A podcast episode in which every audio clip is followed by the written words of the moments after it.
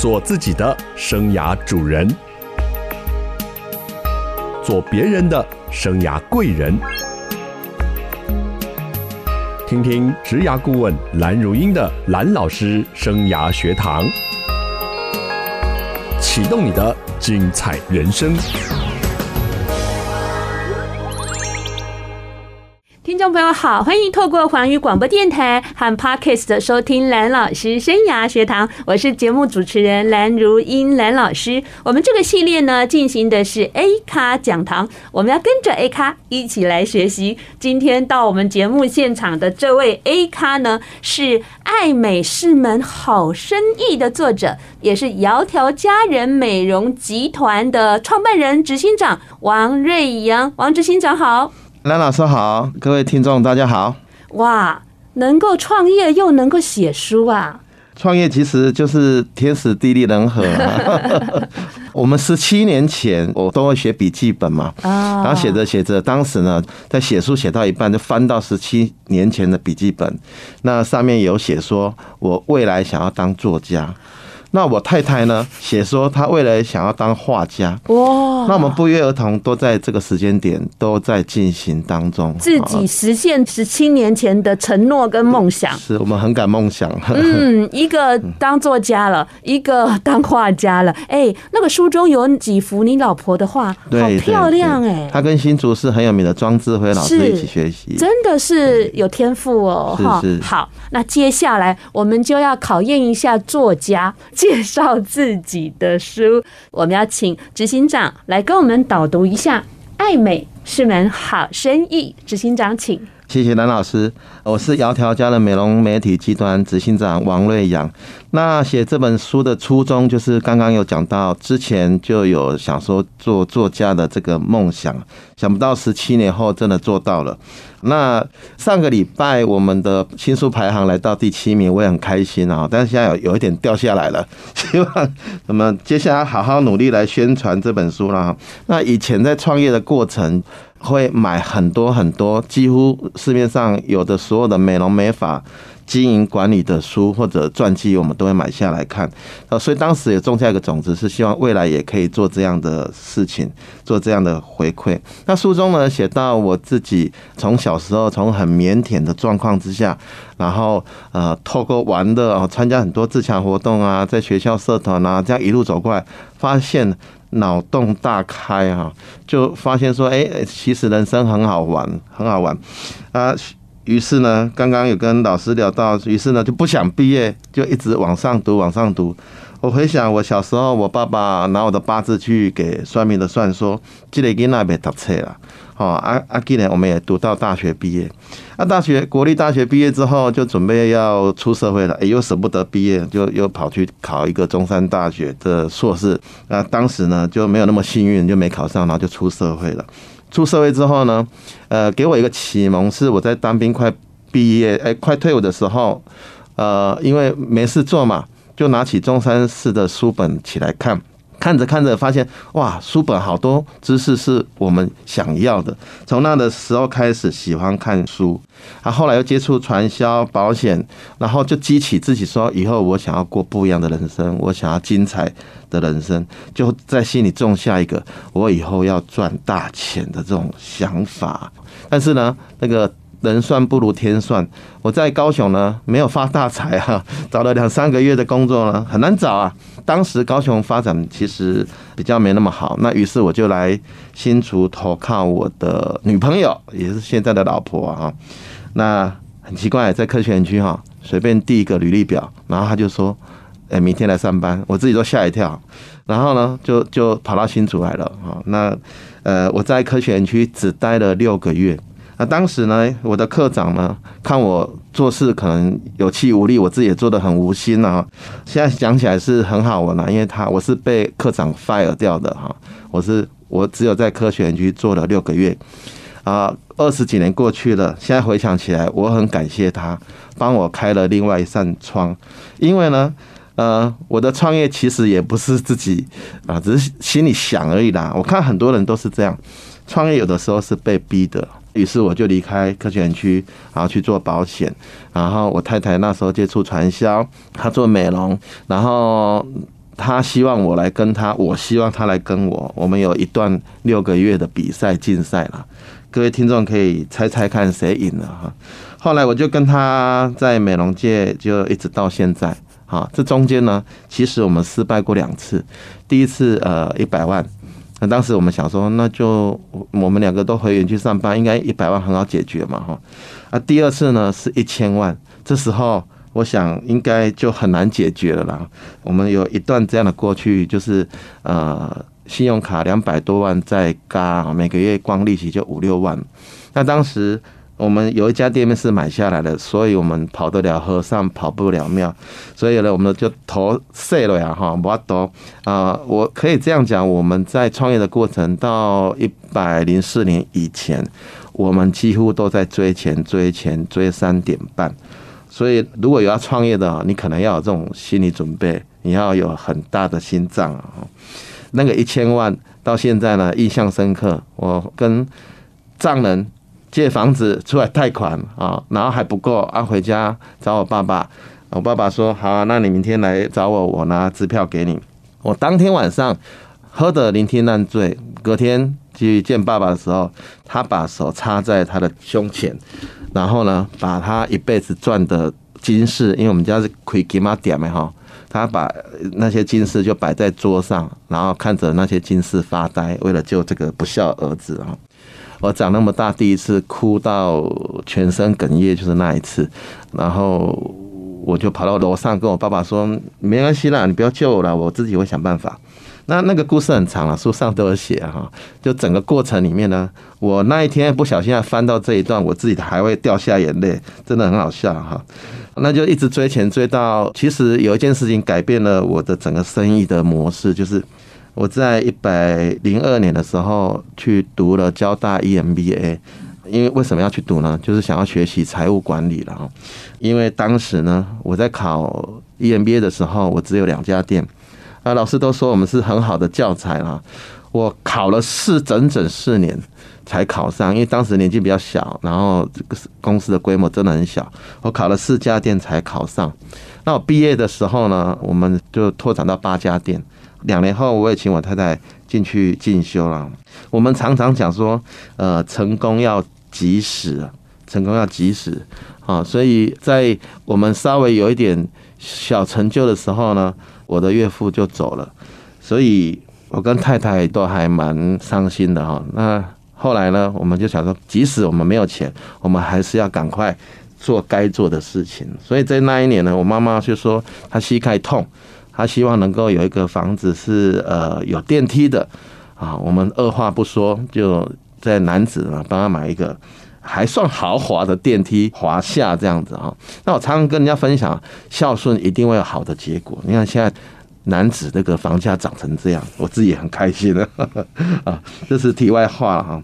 那最后呢，我想呃，疫情期间其实我们的心态改变得非常多了，也看了很多书，也觉得说好像呢不一定要一直冲刺哈，要慢下脚步来看一些事情。好，那在这段期间，我们还做了一个转换，我们开始做头皮养护。那希望呃，我们在新竹区有九家店，希望我们听众朋友如果有兴趣的话，可以到分店来了解。谢谢。哇，王董这个故事哦，讲的好精彩啊！啊哦，很简短啊，讲到书上写更多，脑洞大开，讲到赚钱的梦想，讲到被 fire 了哈，被逼的哈要来创业了。我想一定还有很多宝我们可以挖。我们休息一下，再来跟。爱美是门好生意的王志信长，好好聊聊天。这是环宇广播 FM 九六点七，欢迎听众朋友再回到蓝老师生涯学堂。人家说啊，一本书的形成啊，里面都是这一个人哦，穷尽不要说一生了，穷尽半辈子，或是他精华的这十年、二十年的一个浓缩。所以看书真的是很有 CP 值的，一本书才几百元，是你却可以读到他这么精华又浓缩的智慧与他的奋斗历程啊！所以这也是你当初想要出书的原因吗？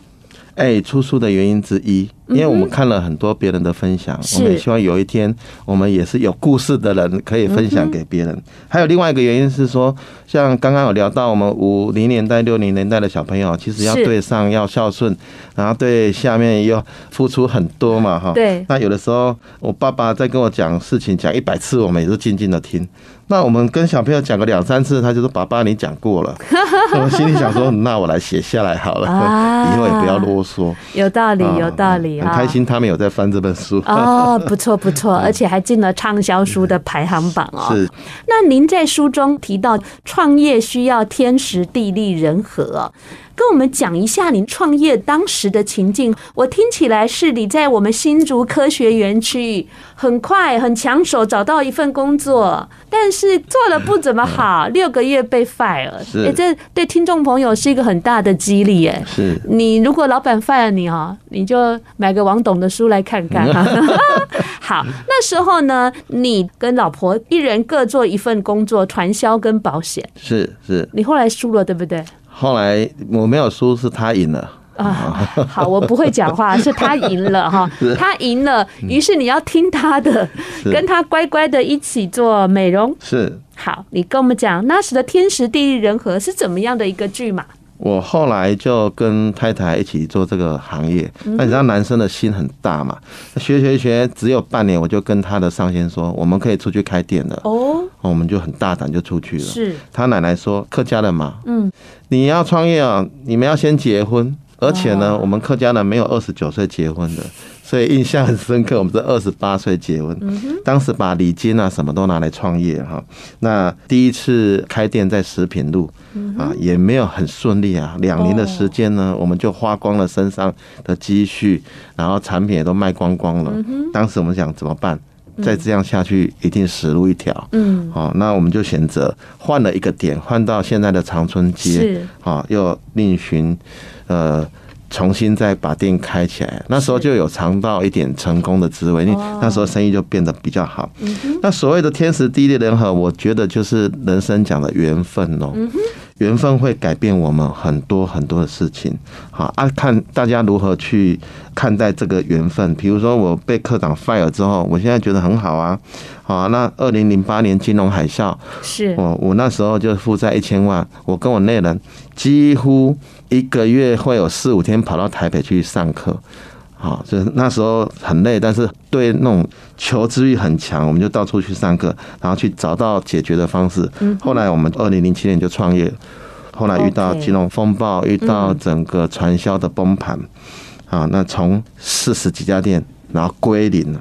太太也差一点得忧郁症了。我那时候酒量是这样练出来的，因为明天要嘎三万五万的票，不知道钱在哪里啊。晚上要喝一点酒才能睡觉，是这样。那我们说地利，我从高雄上来，我相信新竹这边大部分都不是新竹人，对，啊，大概六成以上都是别的地方来的啊。那我一直觉得我很幸运来到新竹，因为新竹其实发展力还不错。那我为什么后来很快的速度可以再站起来？我要感谢。有一个天使，就是因为我的第一家店面是购置的，啊，那那时候虽然是金融海啸，可是呢，房地产就一直涨，一直涨，嗯，啊，那我缺钱的时候就跟银行借钱了，那当时是有这样的一段过去。后来其实最大的挫折就是最近的疫情了，嗯，我们将近两年的时间是。不要说赔钱啊，是没有收入的，是没有收入，但是一个企业家还是要扛起责任嘛，所以这两年其实我们就是呃有做了一些努力，然后撑过来了。那我很幸运的是说，呃，连锁店的关系，我们有做了一些财务上的规划。虽然水位有降低，但是我们完全可以保障到客人的所有的权利。那目前看样子，疫情会慢慢的离开我们。我们也会慢慢的在展现我们该有的服务的力量。嗯哼，所以你一直很乐观。我从你小时候混混的不想读书，你就觉得还是可以低空过飞过，你都一直很乐观、乐天。这也是我太太嫌我的地方，我不细心呐，很乐观呐，啊，也藏不住秘密啊。那刚刚讲的这个人和呢，就是我们创业初期有一批跟着我们的伙伴，啊，现在回想起来这一批。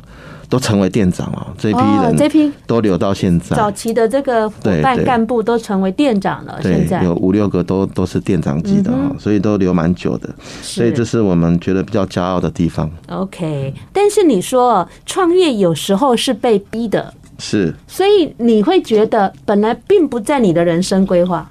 人生规划，我想大部分的人都会一直喊说啊，我以后要开咖啡厅，我以后要做什么小生意。可是大部分的人只要进到你的工作领域，你就会变得很安逸。改变是很难的一件事情。就我在外面讲课的认知是，几乎一半以上是被逼着出来创业的。OK 比如说跟老公离异啦，比如说遇到什么重大事件啦是，啊，不然如果老板对你很好，如果我的科长当时对我很好，他安慰我一下，鼓励我一下，搞不好我现在是科全局经理啊，我们公司的科长、经理，有可能啊，有可能啊。但是我想，应该我还是会适应不良啊，因为在外面真的还蛮自由的。OK，你比较不喜欢框架。哎，比较喜欢自由。嗯，从你的这个呃从小成长的这个书里面写的，你比较不喜欢框架。当你有动机的时候，你会去追求知识。像你要考交大考四次，然后笔试都过了啊，你还跟教授说是不是我看起来比较怎么样？比较丑，所以你们都没有录取我。哎呀，教授只好同情的分数打下去了，是这样吗？嗯，每次跟呃交大的学长们聊天，我都有些考一次不上，两次不上的，我安慰他，我说我考四次，好，学长请加油。不过我听过有一个学长考五次的啦，比我还更厉害。以后可能也是什么执行长的。啊，是是是。好，所以呢，一个乐天的一个性格哦，是不是这样让你挺过好几次的失败跟危机？这个我觉得一个人的信念很重要，就是说，即使在失败没钱的时候，我还是一直觉得我以后会有钱，我以后会做得很成功，这是一个信念一直在心里打转了。啊，所以我不曾放弃啊。再讲难听一点，其实也不能放弃啊，因为讨龙碎了呀，哈嘛不要抖啊。嗯，OK，对，还是有几分的倔强，对不对？对对对。倔强的性格，对，好，所以呢，这个呃，回去跟爸爸想要开口，但是爸爸这么一说，你又好像觉得说没关系啦，我自己也是也可以想办法。你看到爸爸这样把金子都捧出来，嗯，那个当下你觉得你让他操心了，对不对？呃，我们南部其实有一句话是这样讲的，人家说养儿防老，南部那些爸爸妈妈说养老要防儿。啊，就是防你啊，回来挖钱。真的，我身边很多好朋友在外地做生意的，都会有这种状况。啊，然后能够再站起来，那这这太好了啊！如果不行，老人家的土地啊什么，大概就是那个状况，大家可以想象一下。这是环宇广播 FM 九六点七。欢迎听众朋友再回到蓝老师生涯学堂。蓝老师生涯学堂是在每个礼拜二晚上七点到八点，在环宇广播电台 FM 九六点七跟听众朋友空中相见。在隔个礼拜二早上七点，您上班的时候可以听到我们的重播，还有在各大 Podcast 的平台都有我们节目同步播出。希望你选择您最方便收听的方式，跟着蓝老师一起来学习。如果您想知道到节目访问什么大来宾，还有最新的主题话题，您都可以在脸书搜寻蓝老师生涯学堂哦，记得要追踪还要关注。我们今天进行的是 A 咖讲堂，请到了这位 A 咖呢是呃爱美是门好生意，哎，我也这么觉得哎，因为女生都好爱美哦。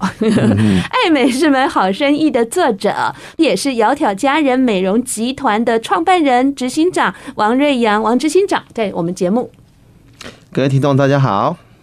好，刚刚执行长呢跟我们导读了这本书啊，里面啊真的是无私的分享了他的整个创业的历程。是好，因为他说他过去在进入这一行啊，也读了好多好多好多相关的书哦。他自己就希望哦，如果一天呢真的能够在这个领域上了有一些成果成绩的时候，也很希望能够跟大家分享哦，减轻大家走这些冤枉路的时间呢。嗯，执行长，你这本书啊，是献给小资女的百万创业宝典。嗯嗯。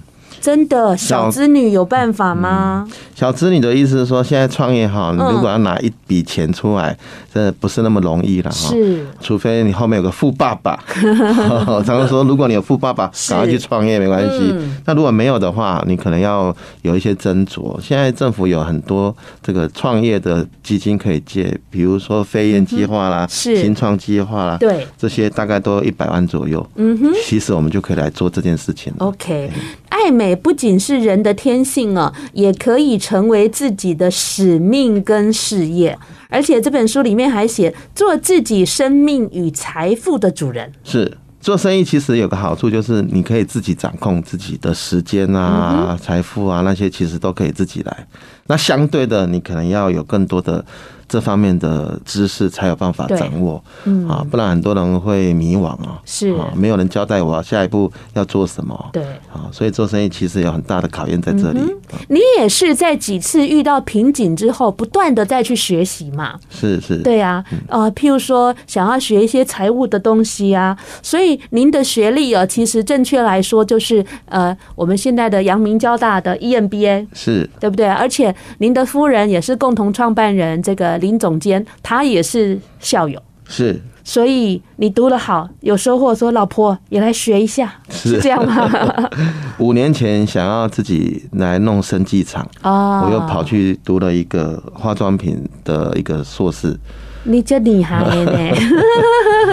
现在想读书很简单嘛，真的真的要有心了哈啊！不过我们要觉得要脚踏实地才行啦，对不对哈？但是要选市长就要小心一点 啊！我知道你很小心的，然后你考了四次嘛，所以真的是靠实力考上。如果靠关系，一次就考上了好。也是好，那我们来聊聊啊，您对这个带团队，我个人觉得，您在学生时代就有那个特质了，是玩很多的社。团营队活动，来告诉我们一下哦。您在书中有借用哦，这本书啊是一个共好哦，是美国的畅销书，叫做《共好》。你也把这样的一个思维引进到你的组织哦，跟我们谈谈共好文化。好，共好这本书在将近有快二十年前的书哈。是。那我发现很多公司会拿它来做一个文化。是。我个人觉得，公司的制度再怎么完善。啊，你在管理上其实还是一定会有漏洞，所以接下来用什么来补强呢？我个人认为文化，对公司的文化相当的重要。那我就把这本书的精神就引进公司，还把它做成标语，还把它这个墙壁上喷画的。不是还有做成吉祥物吗？做成奖杯，我好像有看到。我每个月的月会还把它做成这个奖杯，然后来颁奖。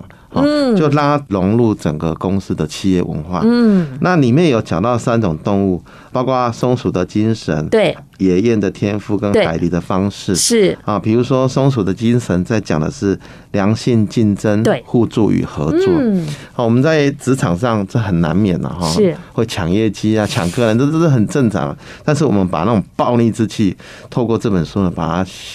降到最低，OK，哦，用文化来感染的，所以我们每个月会开一次月会的同时，我们就会先念。窈窕佳人的共好信条啊，太棒了！练我们五十条公约，五十条啊，很多练我们如何在这边取得成功，点点点哇！大概练完大概五六分钟，大概其实已经教育一遍了。是是，我们都是这样开头的。嗯，那后面呢，我们又有多增加一个动物叫老鹰的蜕变。对，你们有多了一个动物是老鹰，就是后来我们把它多出来的，嗯，就是能够高度自我期许跟自律，这四个动物就形成了整个窈窕佳人的文化，嗯哼，是这样。OK，好，这个一个团队呢，除了有一些的运作方式啊，大家的文化价值观能不能一致性，其实很重要。是，好，那事业体越来越大，就很不容易管理嘛。呃，还是你跟这些呃，因为以美容事业体来说，通常女性居多，你跟这些女人们。的沟通方式好吗？我们常常在讲这个天使与恶魔。啊，当一家公司你几乎都是天使的时候，恶魔要进来也不太容易了。是，所以其实整个公司气氛是这样。嗯，之后应该呃，不管人数再增加，应该都不会走偏掉。我个人是这么觉得。是，尤其是说我们会说用记忆力来代替要求，用教育来。代替责备，嗯，那因为现在的年轻人其实用责备的啦，用要求其实不太容易达到目的。是，我记得我刚创业的第一年，有一个很优秀的美容师，有一天他迟到了，我就跟他说：“你再迟到，你明天不要来了。”结果蓝老师，你猜他明天有没有来？就没来，就没来。你叫我不要来的哟。所以我很羡慕我以前爸爸那个时代哈，请员工给老板讲什么，员工就什么。是，现在当然不行了哈。所以在哈佛的一个呃书本里面有提到，这个员工为什么会离开公司？前三名我都把它背起来了。第三名是薪水不到位，第二名是第二名是我在这边有没有可以学得到东西？第一名是第一名，其实很简单。我在这边开不开心，气氛好不好？老板有没有被我讨厌？如果讨厌，你给我再再多薪水，我也待不住。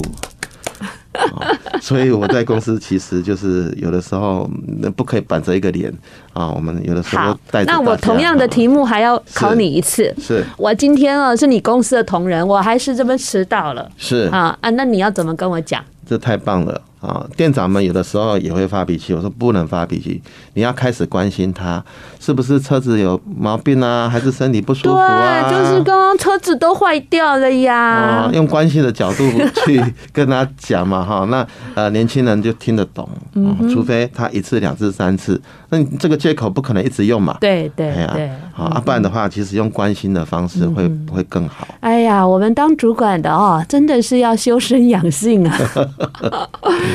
我常去那个跟企业做教育训练的时候，尤其跟主管教育训练的时候，我跟他们说啊，手上的这些牌不是我们的啊。像我曾经做过空降主管，下面十三个记者都是前朝的主任补进来的，但是主任后来离职了嘛，有些某些因素离职了，而我来接手的时候，都不是我应征的人了，但是。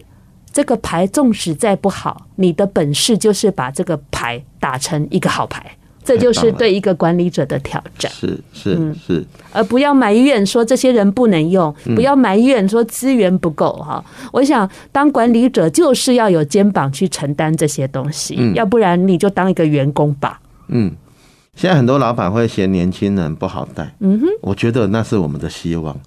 啊，如果我们能突破这一点，哎，那很多人就可以为我们所用。嗯、对，我们要想办法如何去跟年轻人沟通啊，这也就是我们呃视为是我们。的一项精进修炼吧。是，有时候我都觉得说，哎呀，把他想成自己的孩子，或许就能够拉近一点距离了哈。当然，我跟员工讲哦，老板对你在 friendly，你还是要有职场伦理。对，好，老板跟我们 friendly 是老板的气度大，但是不要逾越了职场应有的伦理。纵使老板比你年轻，他终究是老板，这一点哈，大家也要。谨记在心哦。好，我们待会要休息一下哈。待会节目回来哦，我要再请这个呃，我们董事长跟我们谈一下，爱美是女生的天性啊。嗯，那我们如何让自己美美的？嗯，对不对哈？有一些的基本观念，可不可以也在今天节目跟我们透露一下呀？没问题，但是我老婆来讲会更好。好，那我们就预约下一次哈。你先跟我们讲一小段，哎，剩下的一大段就留给他来补充。我们休息一下，马上回来。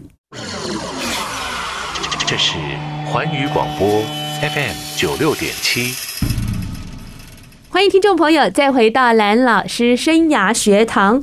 爱美是门好生意，我光看到这个标题我就觉得好赞。嗯，因为女生就很爱美啊。而且爱美不是坏事，是。好，我们让自己美美的，自己也很开心，别人看到也觉得很好啊。这个女生这样，不说一定要画什么或穿什么名牌，就是她的形象啊，是一个基本的地方哈。那刚刚我们聊到您啊，这个创业的过程中啊，其实您也非常坦诚说，经历了两次失败，第一次失败几百万呐，嗯，哎，第礼拜失败了，较严重啦，几千万呐，遇到这个金融海啸，这两年多遇到了疫情，对，你刚刚也跟我们透露，其实根本没赚钱。对，但是身为企业者的责任，还是要让事业体继续的运转，对客户、对员工才是一个好的态度。嗯，那怎么挺过来的？好，谢谢老师。这个这两年不能说没赚钱啊，应该是赔钱了。啊，好惨哦！薪水还是要付啊，什么哇？我想这两年对很多老板应该是有很大的冲击。是，各行各业都是这样，尤其是服务业，对，太可怕了哈。餐饮业啊，嗯，这太可怕了。那幸好呢，因为我们之前去读 EMBA 的时候，其实我就告诉自己，我们要把财务弄得健全。所以我们每家店呢，透过沟通呢，我们赚钱的时候。没有把红利都全部都发掉，我们保留了将近五成以上的这个毛利放在店家当预备金，那店长们也都很配合了，所以这两年下来预备金有降低了水位，但是我们挺过来了，啊，所以有的时候很多朋友在分享说。去运动啊，去健身啊，不要做那种包期很长的那一种哈，嗯，那个太可怕了。是，听说台北这个运动中心这两年倒了十三家，没有错，没有错。对对，那其实客人也会指引我们会不会有这种状况。是，那现在看起来我们是挺过来了，真的很棒。是，但是您在经营上哈，算是顺利，两年多度过这个疫情啊的冲击。是，但是以一个我消费者的心态来说，其实我很需要真的要去保养，但是。我又有疑虑，那你们做了哪一些措施，或是哪一些让我们可以减低疑虑？我还没去过你那一家。就几年后来回想这两年，真的还蛮多有趣的可以分享，就跟男生在讲当兵一样啊。所以像比如说我们在芦竹那边有一家店，它是重灾户啊，哈，那个空中小姐下飞机说：“我好累哦，可不可以过按摩一下，过来按摩，做个脸。”然后我们店长就打电话给我说。啊，他怕我们，我们也怕他，要 要不要接这个？你们更怕他，要不要接这个 case 啊？哈，其实除了生意的角度，其实美容师也是很害怕，所以政府其实在这方面已经有给我们很多的规范，我们就照着做。比如说要消毒啊，戴口罩啊，要打针啊，什么，政府有一套这样的规范哦。是，所以我们都有落实，有做成表格，这个可以放心。但是慢慢的，最近好像餐厅也都满满的哈，大家已经这个压力不会那么大了哈。我。这个疑虑应该会慢慢的减少，所以鼓励大家正常生活啦。正常生活 没问题的，该吃饭就要去吃饭。会不会哈？问一个就是说推测性的问题，是会不会新竹科学园区一带的人对这样的防疫是比较严谨谨慎？你有没有观察到这样的现象？在园区，我们的感受就特别深。在二零零八年金融海啸的时候，我们以为生意会很不好，嗯哼。结果呢，很多客人白天也来，晚上也来，都我们的店家爆满。哦，他们都说我们在休养肝假。哦，所以那时候是我对啊，那时候是无薪假嘛，是翻盘的一个契机。那这次的疫情，我们也觉得它有可能是危机，但是也有可能是转机。OK 啊，因为我们就当时就做了一个动作，就是打电话给我们客人，你不能来，我们是把保养品寄到你府上。啊，这一点后有有客人还跟我们说，你们什么时候开始营业啊？我等到头发都白了。哦，所以我们不是有做了一个头皮养护的这个疗程嘛？嗯，后来我们就很快的时间，大概一个多月，发展出一个居家头皮养护的商品。哦，啊，那我就是最好的见证啊！以前呢，我呃两边两鬓呢都长出白发，我都把它理掉哈。很多男孩子都是做这样的动作嘛哈。那我这几个月故意把它留长，我的白发已经从头皮养护到一个很健康的状态。我的两鬓呢，长出来都是黑色的头发。哇，你可以当代言人啊！对，所以我现在我把它留长啊，嗯，才看得清楚。夏天真的留头发是很痛苦的一件事情，但是没办法，我来做见证。前两天在呃呃桃园有一场课程，那个学员跟我说，老师那个。PPT 上面的照片是你吗？看起来比较老哎，你本人比较年轻哎，哦，所以其实当你的头发健康、发色也健康的时候，其实你就会比较显得比较年轻。所以在这个疫情下，不只是呃成功的啊，在营运上不受到影响，而且利用这样的一个阶段，还做了一些研发。对，嗯，而且我们在去年也得到新竹市政府的 SBIR，嗯，我们就是写这个头皮养护导入美容院。哦，这这个案子，我的论文也是写这个案子。哎呀，这个很难去抄袭了哈，应该因为是创建，所以 很难去抄袭了。是是是。所以呢，这真的是一段非常好的一个分享啊。那我想请请问一下，就是说，您这样的一个事业体，您对他未来有什么期许？未来的期许，如果有读 EMBA 的，大概就会想说，有一天是不是可以 IPO 了哈？呃，这是我一直在心里在打转的一件事情了。虽然我们规模还很小哈，那期许的话，就是这几年我有一个同学，有一次呢，我跟着他们的企业到新路。去做了一天的跟小朋友玩的动作哈，那我那天其实非常感动啊，说为什么可以放下手边工作来来跟小朋友玩一天，然后他们公司我忘记当时是几年了，就是说他们不几年他就捐几万这样子哈，我看到那一幕我很感动，我就回家跟。太太讲说，以后我们要开始做社会的回馈这件事情了。所以我们在出这本书的时候，也捐了三百本的版权到哇这个内湾的纳罗天主教的木木的手上。那天才去啊。